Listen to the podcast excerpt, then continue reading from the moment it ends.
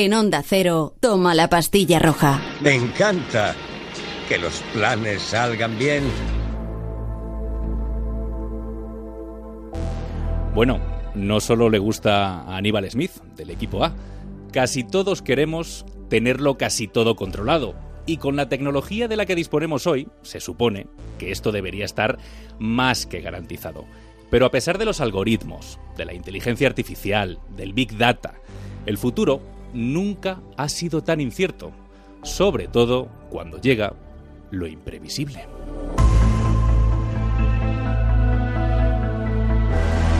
Marta García ayer, compañera de Onda Cero y del Confidencial, tenía controlado el lanzamiento de su último libro, una suerte de continuación del fantástico El fin del mundo tal y como lo conocemos. Y de repente, ¡pum!, llega la crisis del coronavirus y se encuentra con que todo aquello que había escrito sobre el futuro se ve afectado por lo imprevisible. El título de este libro que ya es una realidad. Marta García ayer, vaya aventura, es que no sé cómo definirlo. Bueno, lo mejor que le podía pasar a un libro que se titula Lo imprevisible es algo imprevisible aunque es realmente lo peor que nos podía pasar a todos. Ha sido terrible la, llegada de esta pandemia eh, y ha sido sobre todo un recordatorio de lo vulnerables que en realidad somos, por más que nos guste hacer planes, al control del futuro. Por eso lo imprevisible empieza con esa frase mítica de mi infancia de Aníbal Smith. A todos nos gusta que los planes salgan bien, pero luego llega la vida y tiene los propios. Claro, porque tú que eres muy de mirar al futuro, donde Alsina, por ejemplo, también en tus artículos en el, en el Confidencial y en muchos otros lugares, claro, tú das la sensación, igual que intento tenerla yo también en, en, este podcast, en Toma la Pastilla Roja, de que nosotros tenemos controlado qué es lo que va a ocurrir en el futuro, o queremos saber qué es lo que va a ocurrir en el futuro, pero de repente, claro, llega algo como esto, como una crisis, una crisis global como es la del coronavirus, y hasta qué punto la imprevisibilidad del presente afecta a la visión del futuro? Bueno, afecta porque lo pone patas arriba, sobre todo a aquellos a los que les ha pillado por sorpresa esta idea de la vulnerabilidad. Eh, habíamos mitificado muchos aspectos de la tecnología en el siglo XXI como si llegado a este punto ya lo tuviéramos todo bajo control y la tecnología pudiera alargarnos la vida, eh, permitirnos viajar a donde queramos, incluido Marte y muchas otras cosas que en el siglo XX formaban parte solo de la ciencia ficción.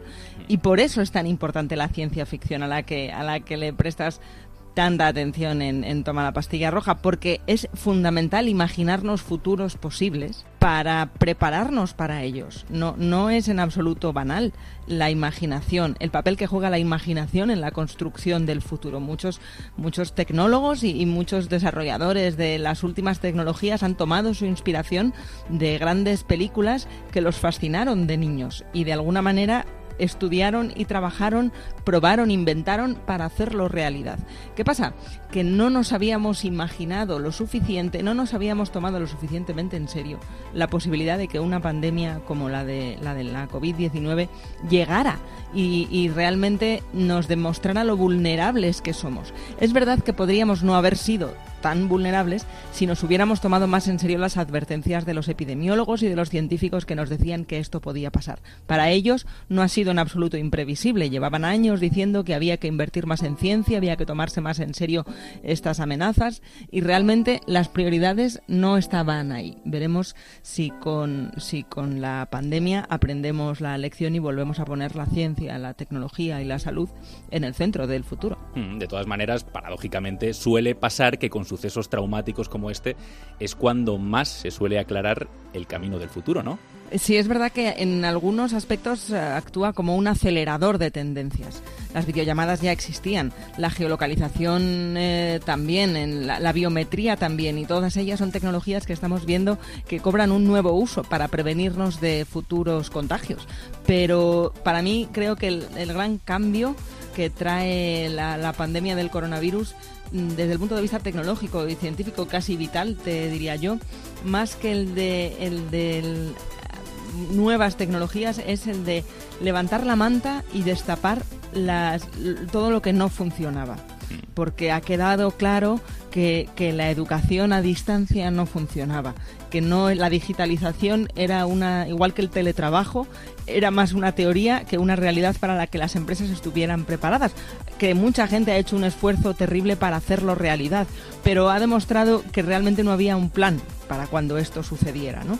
Y, ha dejado claro pues cuáles eran las debilidades del sistema sanitario, que creíamos el mejor del mundo, y hemos visto a los médicos tenerse que hacer batas con, con bolsas de basura para salir adelante en momentos tan difíciles. Ese contraste de, pensar que tenemos la, última inteligencia artificial en, los laboratorios de genética, el, futuro en la punta de, de los dedos para, para hacer cosas increíbles con la ciencia y la tecnología que no se han hecho nunca y que luego tengamos que luchar contra una pandemia como se hacía en la Edad Media prácticamente con una cuarentena que nos encierra a todos en casa, ha sido un contraste que yo creo debería hacernos reflexionar mucho de, de dónde estaban nuestros puntos débiles. Pues de las reflexiones sobre el futuro, tú en el libro, en Lo Imprevisible, planteas 13 bloques temáticos en los que cuentas bueno, con testimonios de expertos y con, bueno, con mucha documentación, ¿no? también de tu bagaje profesional, tanto en Onda Cero, con Alsina, como en el Confidencial, pues para aclarar el futuro.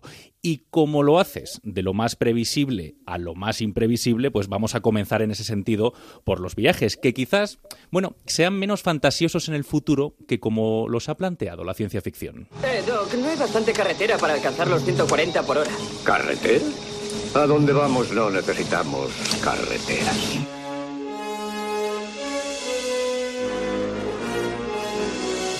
Vamos, que ni coches voladores ni nada de eso, ¿eh? que cada vez lo de viajar va a ser más aburrido, que aquel encanto, ¿no? De coger la guía Kamsa y, perderse un poco, como que eso se va a perder para siempre, ¿no? Si no recuerdo mal, eh, lo que le preguntaba Marty McFly a Doc en esa escena justo después era ¿a dónde vamos, Doc? Y él responde, la pregunta no es a dónde, es a cuándo. Vamos, Doc, ¿qué está ocurriendo? ¿Dónde estamos? ¿Cuándo estamos? Pues para ver a dónde y a cuándo viajamos, eh, utilizamos ya para todos los algoritmos que están omnipresentes en nuestra vida. Es la palabra comodín realmente con la que, eh, la palabra algoritmo con la que ejemplificamos muchas de estas tecnologías de las que vamos a hablar y ya le preguntamos al coche a qué hora llego.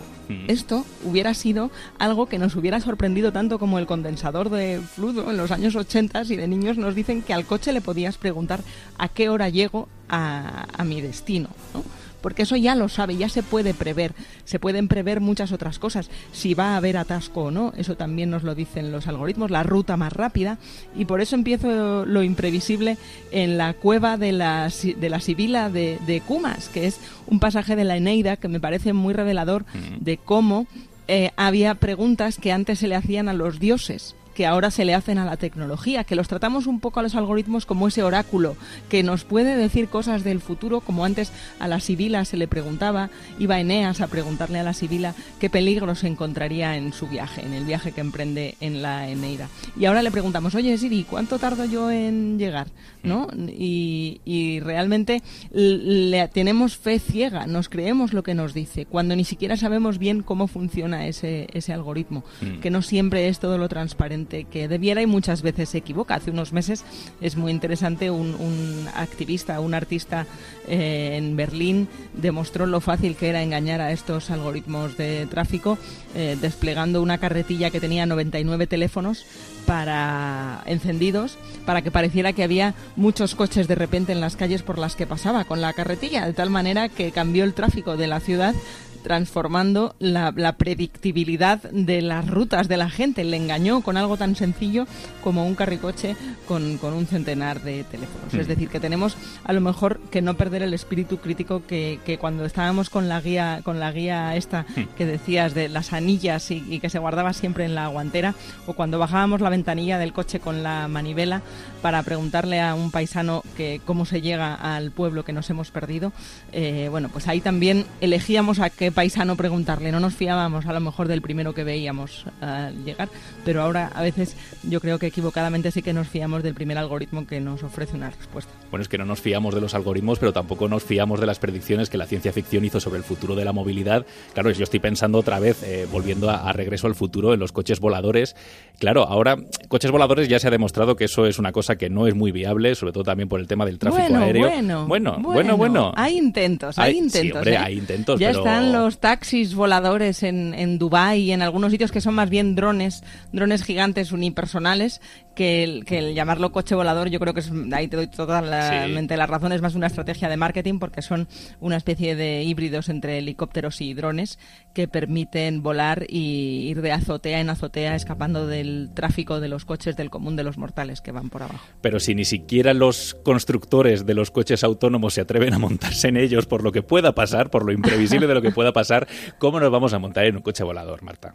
Bueno, hay una cosa que Regreso al Futuro sabía, supo ver y, es, creo que es en la tercera parte cuando, cuando utiliza Doc biomasa para como combustible. Ya no necesitaban el uranio de la primera parte. Y es verdad, ahí sí que sí que acertaba CMX que el, que el futuro era de las energías renovables. Y, bueno, mi, gran, mi gran descubrimiento, y creo que te refieres a esa conversación, la que tuve con Martin Everhart, cofundador de Tesla, eh, que es un firme eh, creyente y, y, bueno, practicante, porque lleva una vida muy coherente para ser un magnate de Silicon Valley con lo, con lo ecológico y lo no contaminante. Él, cuando montó Tesla, mucho antes de que, de que Elon Musk llegara a la compañía, la, había montado él, un ingeniero eh, californiano, vegetariano, por supuesto. Eh, no, sé si ya no será vegano, me parece que sí. Eh, que, quería, él creía y hace 20 años era algo muy revolucionario, que podían hacerse coches que no contaminaran y que fueran eh, bonitos, atractivos y además rentables. Y con esa, con esa idea construyó Tesla. La idea de la tecnología autónoma es más un, desarrollo posterior de ya de la, del tramo de Elon Musk. Hmm. Pero Eberhard, para él, lo verdaderamente revolucionario sería que los coches no contaminaran. Y por eso desarrollaron aquel primer deportivo que, que era totalmente eléctrico y realmente caro el, desafío es hacerlo asequible a todo el mundo. Acabaron muy mal Everhard y Elon Musk cuando tomó el control de la compañía y ahora la verdad es que lo que lo que habla de ella no, no es especialmente eh, positivo. De hecho, en el libro lo cuento, eh, me decía que jamás se montará en un coche autónomo de ninguna empresa, no confía en ninguna y eso que en California cada vez son más los, los, los cientos de millones de kilómetros que ya llevan circulados estos vehículos para entrenar precisamente a los algoritmos, pero que no se fía porque él no ha conocido y ha montado muchas empresas y muchas startups de diferentes campos, ninguna tecnología que no tenga un bug, dice él, un, error a veces que haya que reiniciarlo de repente porque se queda tostado, ¿no? Podríamos resumirlo así. Y dice, claro, no es lo mismo que se te quede tostado el móvil que se te quede tostado el coche en una autopista. Y entonces no, hay, un, hay un cierto control que cree que, los humanos no deberíamos perder. Y creo que esa resume un poco la, la duda que vamos a tener que, ir resolviendo entre todos a lo largo del siglo XXI, que es cuánto control vamos a seguir dejándole a los algoritmos. Porque en muchos casos nos va a ayudar, va a va a salvar muchas vidas el, dejarle el control a los algoritmos, porque son mucho mejores que nosotros en situaciones rutinarias y, bueno, pueden eh, procesar millones de datos que nosotros no podemos, incluso en situaciones de la conducción. Hay muchos estudios que dicen que podrían llegar a salvar hasta un millón de vidas al año, porque los coches autónomos no se duermen, no, no beben, no, no se distraen, no cambian de emisora y quitan la vista de la carretera. Es decir, que tienen enormes ventajas, ¿no? A pesar de esta anécdota que os cuento de Eberhard. Pero también hay una duda que tenemos que resolver, porque los errores humanos los perdonamos entendemos que, que a veces, eh, si las personas hemos tomado todas las precauciones, a veces hay, cosas eh, incontrolables, imprevisibles, que no sabe que, que, tratamos de resolver de la mejor manera posible y no siempre acertamos. Y eso a un humano se lo perdonamos, porque sabemos que se juega la vida con ello. Pero ¿se lo perdonaríamos a una máquina? ¿Un error? Pues, pues esa es una gran pregunta que vamos a tener que ir resolviendo en el caso de la conducción autónoma y, en todo lo demás. Efectivamente, y además hay una paradoja, y es que, que, bueno, como bien dices, hay que dotarle de datos a los, a los algoritmos porque pueden ir en favor de la humanidad y van a ir en favor de la humanidad, pues por ejemplo, como estamos hablando en el tema de, los coches autónomos, por ejemplo, ¿no? De, de la conducción. Pero es verdad que está surgiendo una tendencia ahora, y es la de yo no quiero darle los datos a nadie. Ahora, ahora nos importa la privacidad, pero es que llevamos muchos años dándole esos datos a la tecnología. ¿Y si construimos una web de amigos, fotos, perfiles, cualquier cosa que se pueda visitar, explorar, quizá de alguien que has conocido en una fiesta, pero no hablo de una página de citas, me refiero a coger toda la experiencia social de la universidad y, y ponerla en la red. No había que hackear nada, la gente iba a subir sus propias fotos, su propia información, y además tendrían la capacidad de invitar o no invitar a unirse a sus amigos. Llevamos años engordando las granjas de datos voluntariamente con las redes sociales y paradójicamente ahora, cuando se nos piden los datos personales para, para temas importantes, por ejemplo, estoy pensando en, la COVID-19, eh, claro, nos entra la responsabilidad, ¿no? Qué bien lo contaba David Fincher, ¿verdad? En, la, en la, red social. Lo, contaba muy bien y esa película, si no recuerdo mal, es de, 2010. en 2010 todavía no teníamos un debate público de esa cesión de la privacidad, que ha tardado mucho en llegar. En El fin del mundo tal y como lo conocemos, que lo publiqué en 2017, tenía un capítulo sobre el fin de la privacidad que resultaba, a mí me sorprendía que, que sorprendiera porque yo ya encontraba que era muy obvio que la privacidad iba a ser un enorme desafío porque no estábamos teniendo un debate público sobre ella. Hemos avanzado mucho en estos tres años. La privacidad ya es un debate. Ya le preguntamos a las empresas, nos preguntamos a las em, por, qué, por qué los servicios que nos dan las apps son gratuitos. Y ya sabemos que si los servicios son gratuitos es porque somos el producto somos nosotros. Eso lo hemos ido aprendiendo. La, la cuestión es si nos importa o no nos importa.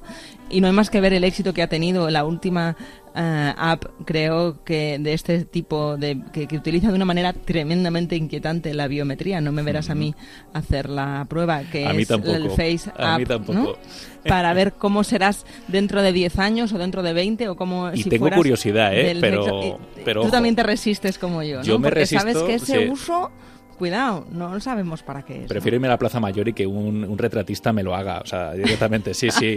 Y, que tiene, y tiene más encanto, yo creo que así, ¿no? Pues yo preferiría hacerlo si me cobrasen 5 euros, porque entendería entonces que la rentabilidad del producto es esa, es conseguir que yo pague a cambio de, que me hagas reír con cómo sería mi cara eh, si yo fuese un, un hombre, por ejemplo. Pero no, lo que están haciendo estos sistemas es entrenar, entrenar sus algoritmos y puede ser para una tecnología tecnología deepfake, puede ser para, para que la biometría nos sepa reconocer por la calle. Realmente no sabemos para qué.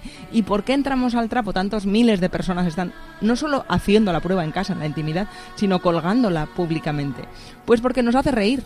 Hmm. Y, y esa es una función enormemente poderosa.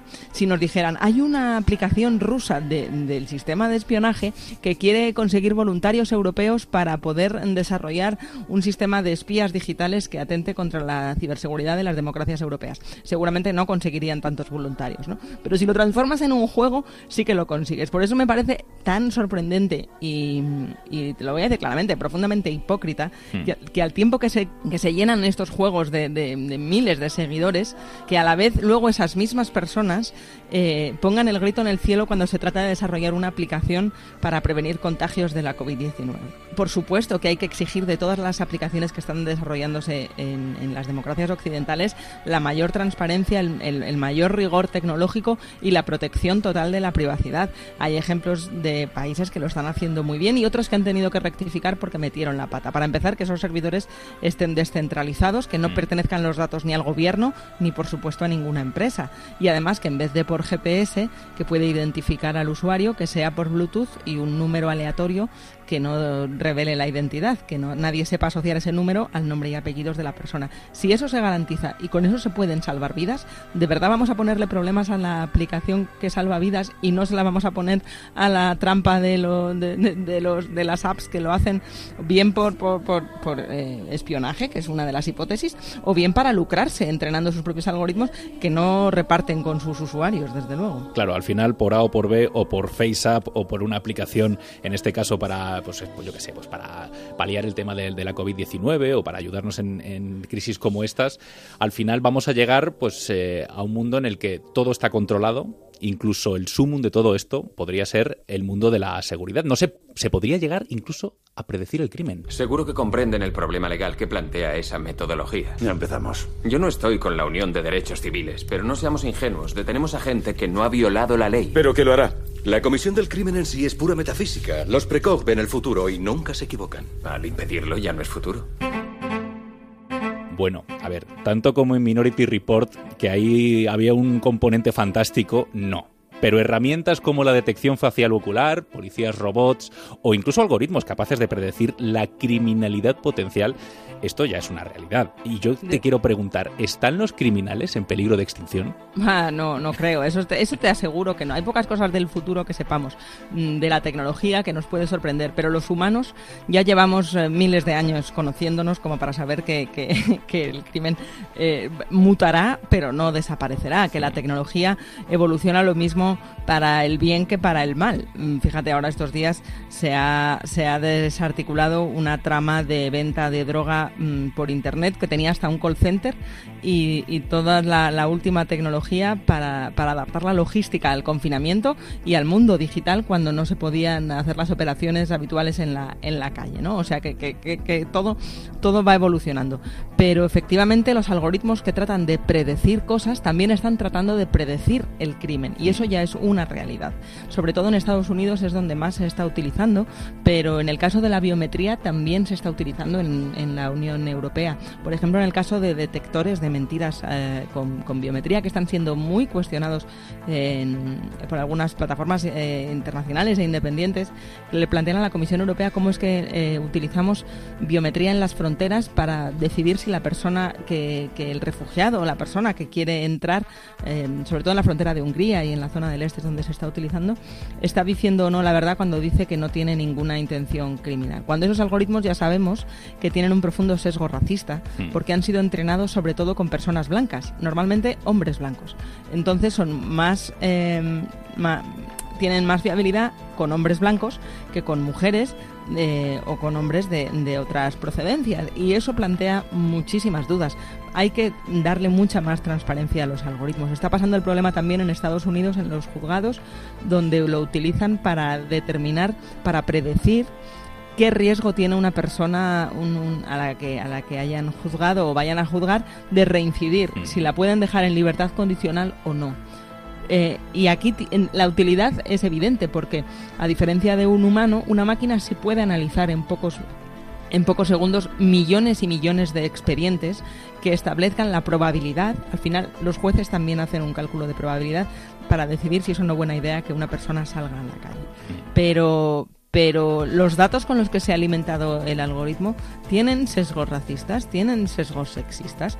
Están, están, ¿Quién ha avalado esos datos? ¿Cómo se ha, cómo se ha alimentado la máquina? Porque la inteligencia artificial mm, eh, y los datos que procese tendrá más o menos eh, acierto en función a cómo de buenos sean los datos. No, hace magia, es una cuestión de la calidad de los datos y de claro, la cantidad pero aquí alguien te podría responder que un juez también puede tener un sesgo racista o un sesgo sexista. Quizás la diferencia, y como bien has dicho antes, es que un juez se toma su tiempo para reflexionar antes de dictar una sentencia.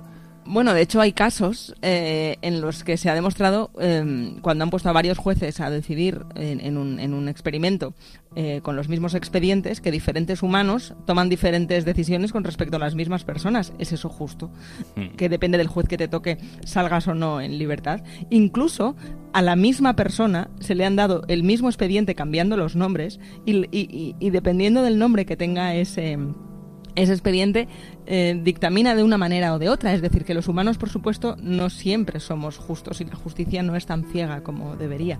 Pero pasa lo mismo que con los coches autónomos. A los humanos, a los errores de los humanos estamos acostumbrados, pero permitiríamos que una máquina hiciera eso. Realmente, si se llega a desarrollar de una forma lo suficientemente transparente y vigilada para garantizar su ecuanimidad, podríamos garantizar que fuera más justa porque, porque no iba a tener un mal día la máquina o no iba a ser un viernes por la tarde y se iba a despachar rápido los casos porque se quiera ir de, fin de semana fuera. ¿no? Eso también hay estadísticas que demuestran que depende de la hora del día o el hambre que tengan los, letrados, eh, a veces el resultado es diferente. Y, ya está el Big Data eh, incidiendo e influyendo en decisiones que toman los grandes bufetes de abogados. No solo se utiliza en el lado de los jueces, también en el lado de los abogados, sobre todo, y en España ya se está haciendo.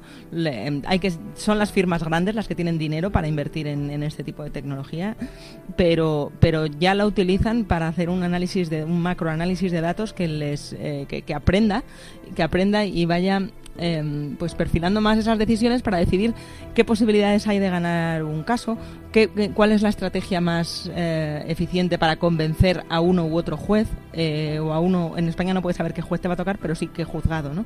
Y qué probabilidades hay de que, de que esta estrategia funcione o no para intentar predecir el futuro del resultado. Mm. Eh, claro, es una, es una tecnología muy útil siempre y cuando la decisión final, también desde un punto de vista moral, la mm. tomemos las personas, porque si es al final eh, puede democratizar mucho la justicia, permitiendo que, gente con menos recursos pueda tener una, una mejor eh, atención, eh, atención legal. Hmm. Pero claro, al final, si lo tomamos como herramienta que nos deja un resultado en la mesa, no son más que probabilidades y luego es el, humano el que tenga que decidir. ¿no? Lo que yo no dejaría bajo ningún concepto al final es la última decisión en manos de la máquina, como hacían en Minority Report. Efectivamente, porque esto es inquietante. Y no solo en la justicia, ¿eh? también para los no criminales. Y yo me pregunto, ¿qué es lo que queda? Porque quizás lo que nos queda para los no criminales, para las personas normales, es una suerte de valoración social. Si nos fijamos en los números, su arco de popularidad es muy sólido, con una trayectoria muy fuerte. Centrémonos en las últimas 24 horas. ¿Qué es eso? ¿A las 8.40 de la mañana ya está en las redes sociales? es un pico muy bueno. ¿Un par de baches ahí? ¿Pito a alguien en un atasco? Oh, es por cosas del trabajo. Vale. Hay mucho que hacer, pero 4,5 es muy factible. ¿Cuánto tardaría? ¿En llegar a 4,5? Pues si no hay un gran paso atrás como una humillación en público o algo así, diría que unos 18 meses. Yo quiero ser un ciudadano de 4,5 estrellas, Marta, pero aquí ya estamos incluso superando la ficción, ¿no? Sí, desde luego. Al final las, las distopías y las, y las proyecciones del futuro que hacemos con la ciencia ficción, bien lo sabes tú, lo que, lo que reflejan son los miedos que tenemos en el presente y las cosas que no controlamos.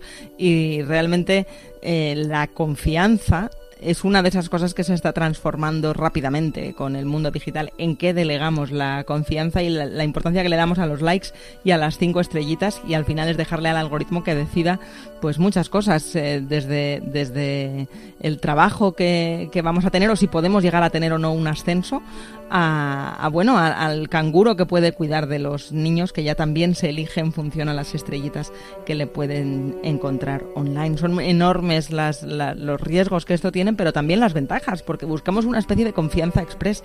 Queremos saber en qué podemos, en qué restaurante podemos o no confiar, en qué persona que nos aparece en, una aplicación de ligar, em, pues, pues nos, va a gustar más y, damos, y damos credibilidad a las valoraciones de usuarios desconocidos que, nos creemos que son ciertas, ¿no? O qué libro comprar, si tiene o no cinco estrellas en, en, las, en las plataformas online.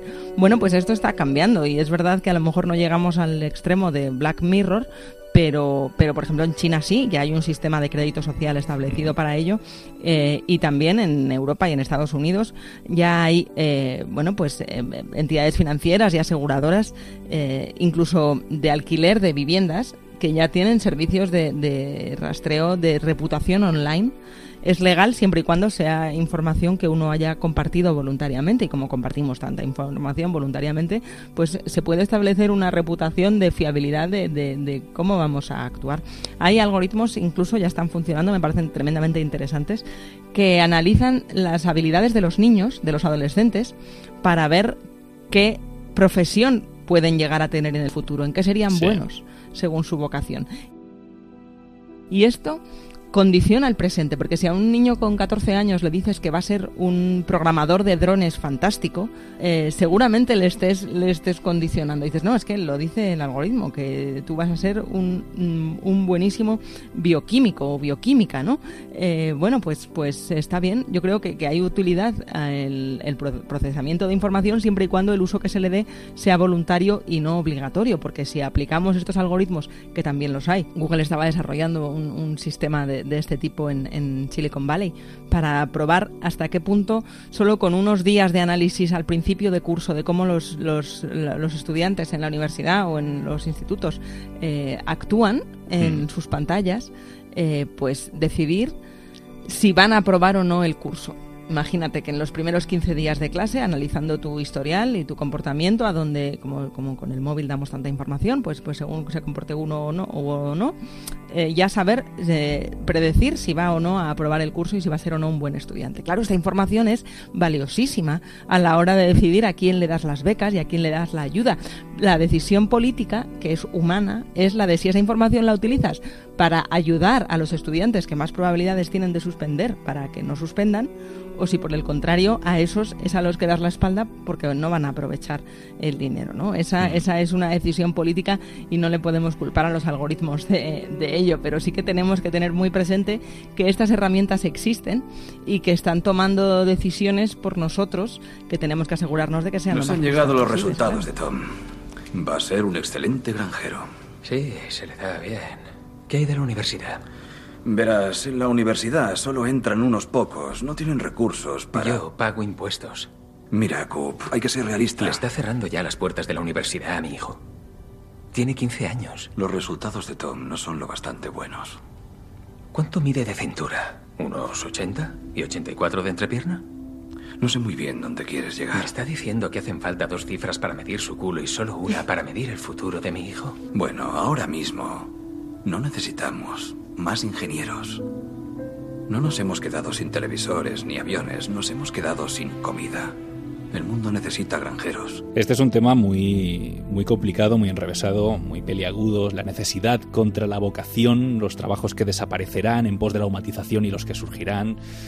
Uf, complicado, ¿no, Marta? Bueno, muy, muy complicado, pero creo que también aquí el cine ha jugado un papel fundamental y los periodistas que nos dedicamos a escribir sobre tecnología estamos terminando de rematar la falacia de hacer parecer aquí enemigos a los robots o a la automatización, como si ese fuera el problema del futuro del empleo cuando bien gestionado podría llegar a ser la solución. El problema no está en la robotización, el problema está en la falta de formación para adaptarse a ella y a que todo el mundo reciba con igualdad de oportunidades y en función a sus capacidades, eh, pues la, manera de, elegir su propio futuro. ¿no? Esto me parece que no, no está pasando y la crisis económica que va a venir con el post-COVID tampoco va a ayudar a ello. Pero hay, hay enormes eh, posibilidades en el empleo del futuro. Sí que hay algo que sabemos de, ello, Andrés, y es que va a ser más imprevisible que nunca. Que lo que se está estudiando ahora no, no, no garantiza que se vaya a tener un empleo mañana. Eso ya lo sabemos los que salimos de la universidad hace, hace 20 años, que la universidad ya dejaba de garantizarte un futuro. Pero es que ahora ya no sabemos ni cómo se van a llamar los empleos de dentro de cinco años, porque se están necesitando muchas cosas nuevas, ¿no? Y creo que es una buena noticia la automatización porque se automatizan las rutinas y hay muchas tareas que, lo son, tanto en las oficinas como en las redacciones de los, de los periódicos y de las radios, como en, la, como, como en las fábricas, y que eso ya lo tenemos asumido del siglo XX la, cuestión está en qué vamos a hacer los humanos en el futuro. Pues yo creo que vamos a gestionar lo imprevisible. Y, es mucho más interesante y es mucho más creativo. Pero cuando decimos que el empleo del futuro es creativo, no es creativo en plan que vayamos todos a tocar el violín y a pintar atardeceres, ¿no? Es creativo en la medida en la que hay que reaccionar constantemente a imprevistos, a descubrir soluciones, a encontrar nuevos recursos. Y mira, una de las profesiones con más, con más futuro es curiosamente la de hacerse pasar por robots, humanos que, que ayudan a los robots. Y, a lo mejor no todavía ves, es una de esas profesiones que no tiene nombre todavía y es profundamente desconocida, pero está atrayendo mucho interés porque empiezan a verse, sobre todo en Estados Unidos, también en Reino Unido y llegan a Europa, eh, vehículos autónomos para cantidad de cosas.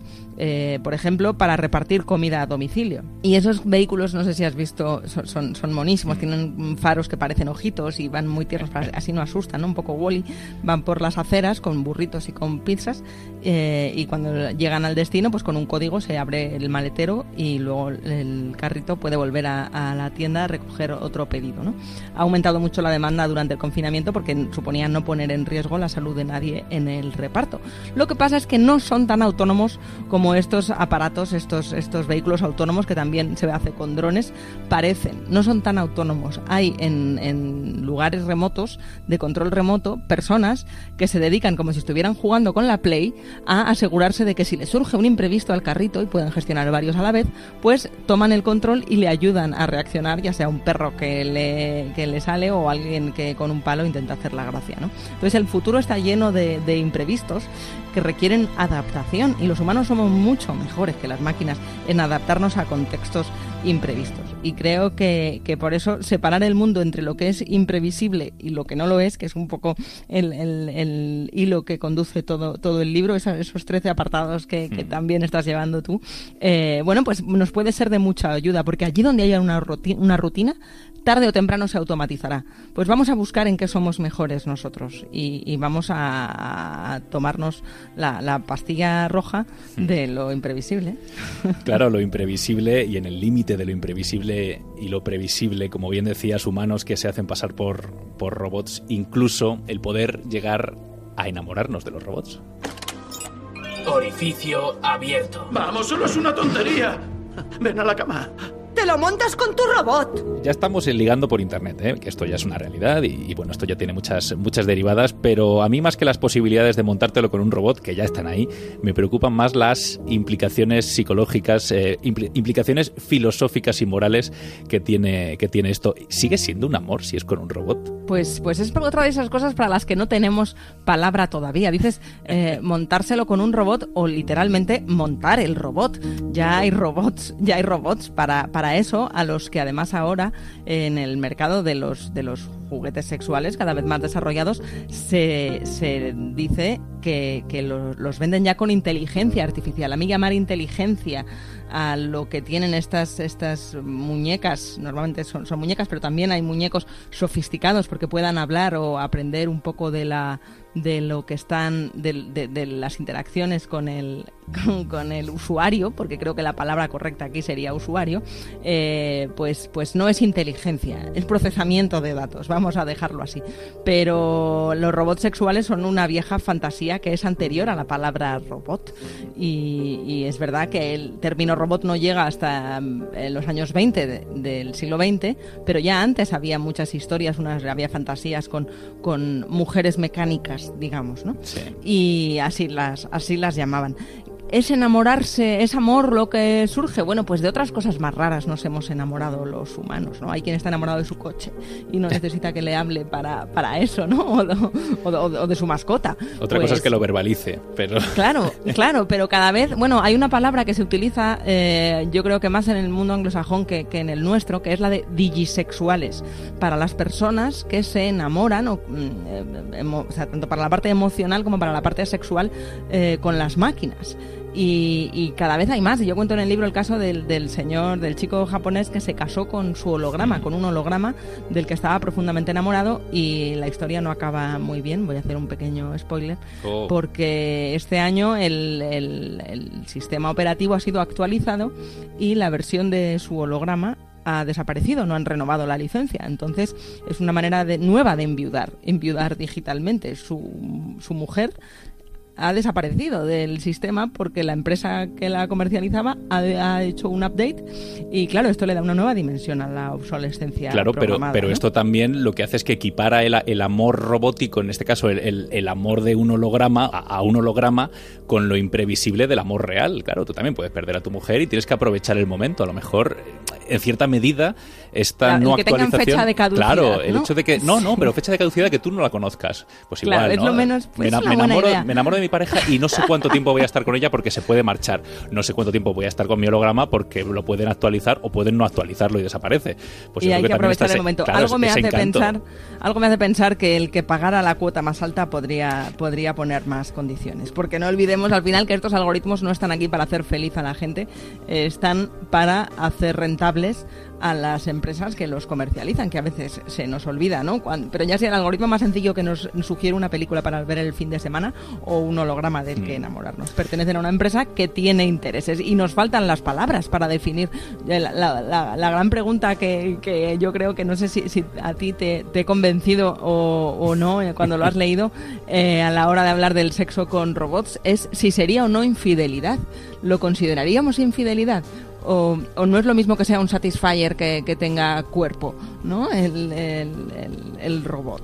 Claro, pero es que en el, en el momento en el que tú humanizas al robot, yo sí lo considero infidelidad, pero... Si tiene ojos y nombre, si tiene ojos y nombre, ya, nombre, ya es infidelidad y encima es un poco enfermedad. ¿eh? También, también te quiero decir bueno, eso. Bueno, bueno, hay que abrir la mente. Oye, que mientras nada, no se haga, daño a nadie, cada uno que se lo monte con lo que mejor le parezca. Por supuesto, por supuesto. Estamos hablando ahora del, del amor, hemos hablado del empleo. Claro, en la santa trinidad de las cosas esenciales de la vida nos falta otro gran tema con un dilema moral que es la salud. Bien, habían especificado ojos castaños, pelo oscuro y eh, piel clara.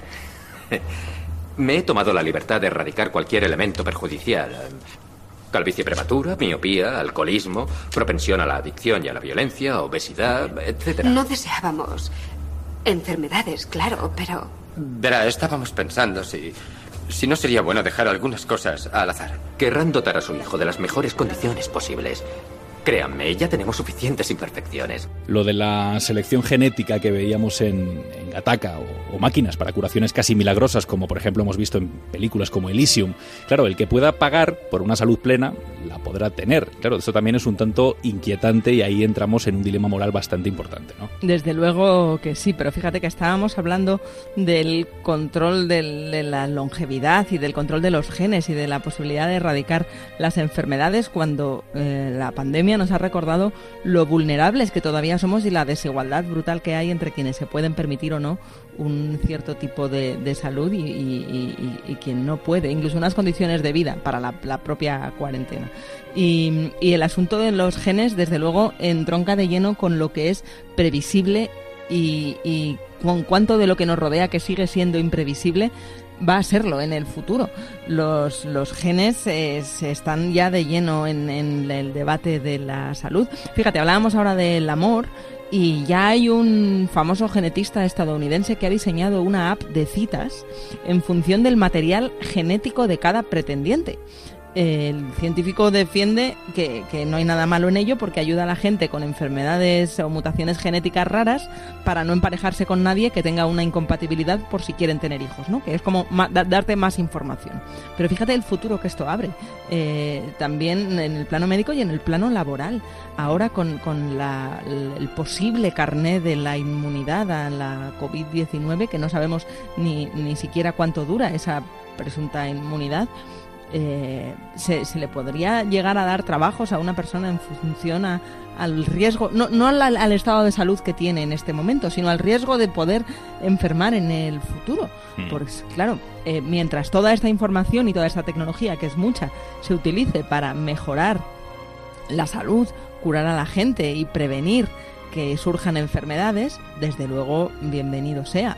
Pero si esa, si esa información cae en las manos equivocadas, pues plantea muchas dudas de qué se va a hacer con, toda esa información. ¿no? Creo que, que, es que el potencial es enorme, las ventajas también, sobre todo en el tema de la genética, por, por sobre todo por los expertos con, con los que he hablado y la gente que, que, más fiabilidad me inspira en este campo tan delicado, creen que lo más prometedor está en la, en la genética aplicada a la farmacología, al hecho de que ahora nos parece normal ir a la farmacia y pedir un medicamento que viene en una caja que es igual para cualquier persona que pida ese medicamento.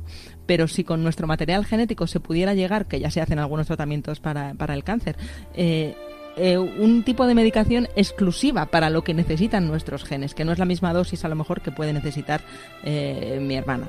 Pues, pues eso podría ayudar a salvar muchas vidas. Eso es uno de los usos de la farmacología y la ingeniería genética que ya se está aplicando, que es totalmente legal. Pero hay otros que desde luego plantean plantean debates que en Gattaca, que es una película que ya tiene 20 años, todavía eran teóricos, pero ya no lo son. Desde la secuenciación del genoma ya no lo son. Y hay hospitales eh, que ya tienen información genética de sus de sus pacientes, sobre todo los hospitales privados eh, punteros en Estados Unidos, a los que les piden que les hagan una secuenciación del genoma y los, los médicos se están encontrando con el dilema de cuánta información darle a los pacientes, porque no siempre estamos preparados para que predigan, para esa predictibilidad del riesgo que tenemos en el futuro de, por ejemplo, llegar a tener Alzheimer o llegar a tener algún tipo de cáncer. Hay información, sobre todo en lo que refiere a enfermedades incurables, que no está claro, los médicos no tienen claro que nos vaya a ayudar en nada. Porque sí, nos van a decir que tenemos más posibilidad de tener tal o cual enfermedad y ¿qué nos van a decir? Que hagamos ejercicio, que comamos sano, que no fumemos, que no bebamos, pero eso ya lo sabemos, ¿no? Entonces, realmente es, es muy interesante hasta qué punto que nos digan que tenemos más probabilidades de que nos pase algo, nos ayuda a prevenirlo o nos hace bajar la guardia. Fíjate, hay estudios que, que con esto del hilo de, la, de lo previsible y lo imprevisible, que, que hicieron, a- analizaron la predisposición genética a desarrollar obesidad en, un- en unos grupos de personas. Y aquellas personas que les dijeron que estaban predispuestas a desarrollar obesidad, luego pasó el tiempo De Perdidos del Río. Claro, y había más obesos Claro. que entre aquellos con la misma predisposición genética a los que no les dijeron nada. Si ya sé que voy a acabar así, ¿para qué voy a estar haciendo ejercicio? Bajamos, sano? entonces, Claro. Eh, cuidado porque también, como decían en, en Spider-Man, un gran poder conlleva una gran responsabilidad y no estamos preparados para tener tanta información de nuestro futuro. Una cosa es que nos diga el GPS en los minutos que tardamos en llegar al trabajo y otra que nos digan las enfermedades que podemos llegar a desarrollar con setenta y pico años. Cuidado porque hay cosas que preferimos no saber. Al final acabamos en el mismo sitio que es en manos de quién cae eh, toda esta, toda esta información, ¿no? De que caiga en buenas manos o en malas manos y ya muy arriba en la escala de lo imprevisible y en muy malas manos la verdad. Oh, Rufus, creí que te habías marchado. No, no me he marchado. Pero si lo he visto con mis ojos. ¿A quién vas a creer, a mí o a tus ojos? Fake news, me- deepfakes, me parece que se llama. Claro, ¿cómo se controla esto? ¿Dónde está el límite? Porque esto ya es muy inquietante, está amenazando a la propia democracia. Me, me estaba encantando el montaje que tienes preparado, pero ya que tengamos a los hermanos Marx, ya me parece lo más. más, Lo faltaría más. Marx. Bueno, efectivamente también aparecen los hermanos Marx en lo imprevisible porque la ficción nos ayuda mucho a entendernos a nosotros mismos y nos ayuda mucho a entendernos el, el humor, el humor que, que espero que luego tengamos tiempo de hablar de ello porque es un pilar fundamental de lo imprevisible. Pero, pero en la búsqueda de la verdad, eh, efectivamente los deepfake, como decimos, o los algoritmos de machine learning que se utilizan para, para manipular vídeos y audios que imiten a otra persona, otra voz, otra cara, eh, va a hacer que sea imposible diferenciar a simple vista entre lo que es real y lo que no. Y esta tecnología es verdad que ya lleva años entre nosotros, se inventó allá por 2014 y en el cine la hemos visto, desde para sustituir a actores que, que han muerto durante el rodaje, a, ahora para, para envejecer o rejuvenecer eh, a, algunos, algunos grandes actores eh, para, para facilitar la trama. Pero claro, también se puede utilizar esa tecnología para imitar la voz del presidente de un gobierno y declarar una guerra eh, que, que- que sea falsa, pero que durante los minutos que tarda en aclararse el malentendido ya sea demasiado tarde. Es una de las mayores amenazas geopolíticas de nuestro tiempo, el no saber eh, lo- diferenciar lo que es verdad de lo que es mentira porque ya no nos podemos fiar de nuestros propios ojos, como decía el que parece Groucho Marx, que no es Groucho en la película. Y, y efectivamente, bueno, pues tendremos que empezar a convivir con este nivel de incertidumbre tan atroz que nos impide diferenciar lo verdadero de lo falso. Y cada vez es más complicado, pero la- la- el mejor antídoto a, a todo, a todo lo que puede pasarnos derivado de esto es ser conscientes de ello. Que, que hay un caos de mentiras que circulan por la red y que hay tanta información falsa que, que, la- que- que tienes que elegir muy bien de quién te fías. Que lo que es gratis en Internet no es la información, es la desinformación. Y, y bueno, pues, pues, pues esto hay que tenerlo muy presente y creo que la credibilidad va a ser un pilar fundamental y, y entre periodistas yo creo que cada vez lo vamos teniendo más claro, que, que el que todo haya sido gratis en Internet ha creado una confusión eh, haciendo como que la, la información de la que te fías no tenga valor, ¿no? Y, y ojo, porque la credibilidad va a ser una, algo muy valorado en un momento en el que las mentiras cada vez sean más difíciles de, diferenciar y que los bulos están en un nivel escandaloso, las teorías de la conspiración también, y hay y está profundamente relacionado con la epidemia de incertidumbre que vivimos. El hecho de que no sepamos imaginar cómo es el futuro, que no sepamos imaginar cómo es el mundo dentro, ya no de, de 20 o 30 años, que es como se hacían antes las películas del futuro, es que ya no sabemos eh, cómo va a ser el mundo dentro de 5 años. Tanta incertidumbre hace que haya una mayor necesidad de certeza y entonces aparecen los gurús con las soluciones simples y los, y los populismos que todo lo prometen eh, arreglar. Está muy relacionado la- el nivel de incertidumbre con el auge de los populismos porque no hay nada que nos guste más a los humanos. Y esto los algoritmos lo saben, porque los han entrenado para ello. No hay nada que nos guste más a los humanos que nos den la razón. Entonces, si el bulo confirma nuestro prejuicio, no, no, no desconfiamos de él. Si dice lo contrario a lo que pensamos, entonces diremos, es un bulo. Pero si nos da la razón, mm, a lo mejor mi, mi candidato miente, pero tiene razón, ¿no? Entonces da igual que mienta. Y el valor de- del consenso científico, por ejemplo, o el valor de, de la, verdad, eh, está, está decayendo cuando ya no podemos diferenciar si existe o no, cuando claro que existe, lo que pasa es que ahora no sabemos reconocerla, ¿no? Y la detección de la verdad, desde luego yo creo que va a ser uno, junto con el de la privacidad que comentábamos antes, de los grandes debates del siglo XXI. Es que la certidumbre abriga mucho y fuera de ella pues hace un poco de frío, Uh, aunque frío. sí, sí, sí, hace mucho frío, hace mucho frío, pero yo sé que tú, tú te has abrigado muy bien y tú sí que tienes una certidumbre o por lo menos una creencia y una, una intención en, en el que el futuro sea, sea así y hablábamos antes de, del humor, ¿no? De- del humor y la estupidez, quizás es lo que nos va a quedar a nosotros como, como lo imprevisible de lo humano. Sí, nos han enseñado la historia en el cole como una sucesión de grandes gestas de personas, eh, bueno, pues que, ganaron batallas y en realidad la historia muchas veces es la sucesión de gente de, gente incompetente o de personas estúpidas que tomaron decisiones equivocadas y, y- era bastante evidente que lo estaban haciendo, ¿no? Eh, pero no se nos cuenta la historia a lo largo de- partiendo de las estupideces que siempre están presentes en la historia de la humanidad.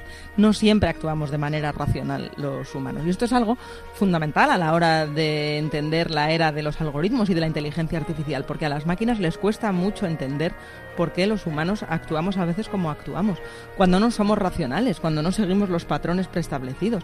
Y esto tiene mucho que ver con lo imprevisible, porque sí, las personas sabemos que hay otras personas que, que- son tontas y, lo hemos aprendido desde pequeñitos.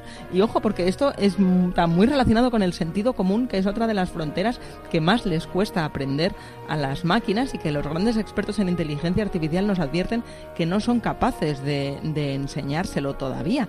Eh, el aprendizaje más básico del mundo, de que los, los caballos no, los burros no vuelan. Y, y claro, tienes que saber que un burro no vuela, y eso un niño lo sabe desde muy pequeñito, porque si no cuando te cuenten un chiste de un burro que vuela no vas a entender por qué es gracioso que un burro vuele, ¿no? Hay tanta información sobre el mundo que aprendemos de niños que, un, que una personita de cuatro años ya sabe más de cómo funciona el mundo desde el punto de vista del sentido común que, a lo mejor una máquina que sea capaz de ganar al campeón del mundo en ajedrez, porque será la máquina que más sabe de ajedrez y sabrá a lo mejor más que ningún humano de ajedrez, pero luego no entiende por qué eh, el, el agua cae de arriba abajo en vez de de abajo arriba, porque nadie se lo ha explicado a esa máquina, ¿no? Y lo que llamamos inteligencia en los humanos es tremendamente complejo y hemos sido, creo, demasiado generosos al utilizar la misma palabra, inteligencia, para las cosas que son capaces de hacer las máquinas, que cada vez son cosas más increíbles, desde luego, pero no es una inteligencia compleja, es una inteligencia pues ma- más simple, más dirigida, de una tarea o un tipo de tareas muy concreta, pero luego esa misma máquina que, que gana al ajedrez perdería a las damas con un niño de 8 años, ¿no? si no la han programado para ello. Y, y esto nos ayuda a entender dónde están las limitaciones de la inteligencia artificial. Y la mayor de todas, eh, yo creo que no es la del amor, en contrario a lo que se suele pensar, porque ya se están haciendo máquinas que pueden hacernos sentir que nos quieren, aunque no, las máquinas nos sientan, sí que se puede llegar a que lo parezca y a veces con eso nos vale si estamos lo suficientemente solos. Pero hacernos reír, eso es mucho más complicado que hacernos sentir queridos. ¿eh? Hacernos reír es muy difícil. A lo mejor Alexa y Siri saben contar chistes, pero no los pillan. Mm, no necesitan el humor para, para, sobrellevar las cosas malas que les pasan, pero los humanos sí lo necesitamos, ¿no? Y los algoritmos han hecho cosas increíbles en los últimos 20 años, ha habido una evolución asombrosa que hace que, que ha llegado a, parecer que, que, no hay límite en la inteligencia artificial. Y con los expertos que he hablado que se dedican en concreto a la lingüística computacional y a tratar de hacer máquinas que puedan entender y contar chistes, son los más humildes de todos los que yo me he encontrado. Son los que reconocen que hay algo en el humor que lo hace profundamente imprevisible y muy difícil de enseñar, porque ni siquiera los humanos nos ponemos de acuerdo en qué es el humor. Y el humor surge de la ambigüedad, surge de la confusión. Y las máquinas, cuando se encuentran en un conflicto, dos elementos contradictorios, lo que hacen es bloquearse. Los humanos, pues nos echamos a reír. Todo lo que la tecnología quiere y no puede controlar, lo imprevisible. Marta García ayer, muchísimas gracias por aportarnos o no aportarnos certidumbre sobre el futuro, porque ya está claro que, con lo imprevisible del presente es muy complicado mirar hacia adelante, mirar hacia el futuro. Pero bueno, seguiremos intentándolo, ¿eh? Hoy un placer de verdad estar aquí. Yo si os he dejado con más dudas de las que teníais antes de empezar, me doy por satisfecha, porque al final el futuro está hecho más de preguntas, ¿eh? Las respuestas no las tenemos, lo que hay es que empezar a hacerse un montón de preguntas y la que yo quiero que os quede hoy en la cabeza es cuánto de lo que nos rodea seguirá siendo imprevisible. Mm. Muchísimas gracias, Andrés, ha sido un auténtico placer. Y que no lo hemos contado todo y el resto de preguntas, uh. todas estas preguntas están en el libro Lo imprevisible, Marta García ayer. Muchas gracias. Toma la pastilla roja. Un podcast de ciencia ficción, cine y futuro. Dirigido por Andrés Moraleda. Onda Cero.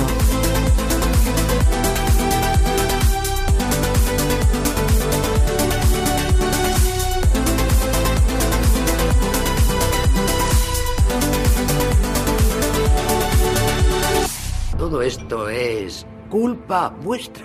¿El qué? Pues todo. ¿De quiénes? De todos vosotros. ¿A qué te refieres? A los bancos, al gobierno, la recesión, América. Cada pequeña cosa que ha ido mal es por vuestra culpa. ¿Qué he hecho yo? ¿A qué viene esto? A mí me culpan de mucho, pero ¿por qué soy responsable de todo el mundo? Porque todos lo somos, cada uno de nosotros.